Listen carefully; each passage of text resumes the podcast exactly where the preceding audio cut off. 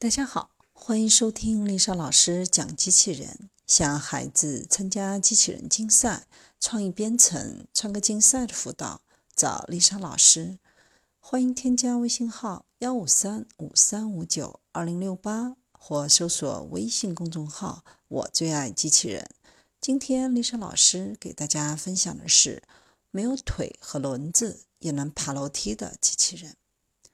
在如何让笨重的机器人变得灵活这件事上，人们似乎执着于滚滚的轮子，但效果并不总是那么好，更别提给机器人安排一些特殊的任务了。今天有两款机器人给我们带来一些新的思路。一家总部位于东京的公司开发了一种履带机器人。该机器人使用软泡沫就可以轻松爬上楼梯和其他障碍物。研究人员展示了这款机器人的原型，该原型采用了由海绵状的耐用 EPDM 乙烯丙烯二烯单体材料制成。到目前为止，EPDM 已经经受了五个月的测试和演示，几乎没有任何磨损。虽然机器人的电机、电池组和其他电子设备都很硬，但它的机身覆盖着柔软的泡沫，降低了对其他物体产生伤害的可能。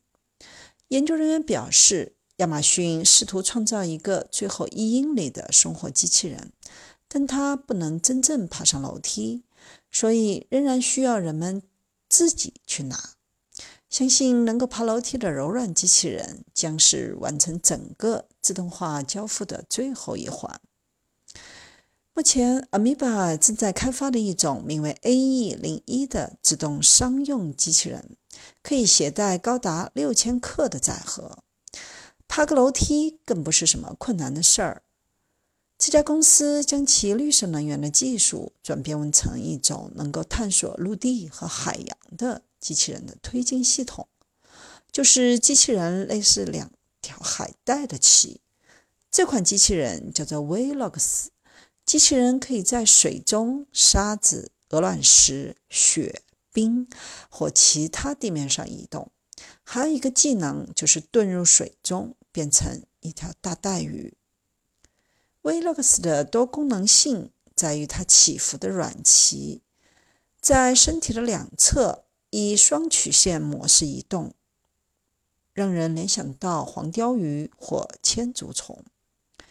最初开发的鳍片是一种从河流发电的系统，它想要一种不会被碎片缠绕在一起的形状，或是撞到树干等重物就受损。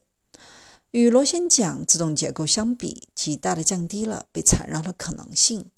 事实证明，这样的鳍片在为机器人制造推进动力方面同样有效。Velox 就这样诞生了。鳍片使得 Velox 高效而且灵活，机器人可以立即反向或快速转弯。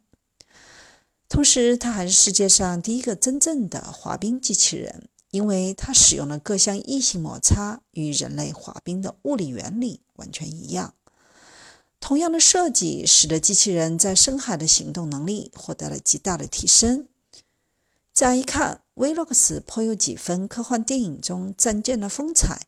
事实上，也有人建议将这项技术应用到 NASA 探索木卫二的探索计划。不止 NASA 极地研究的科学家、冰救援人员也希望将这款机器人应用在其中。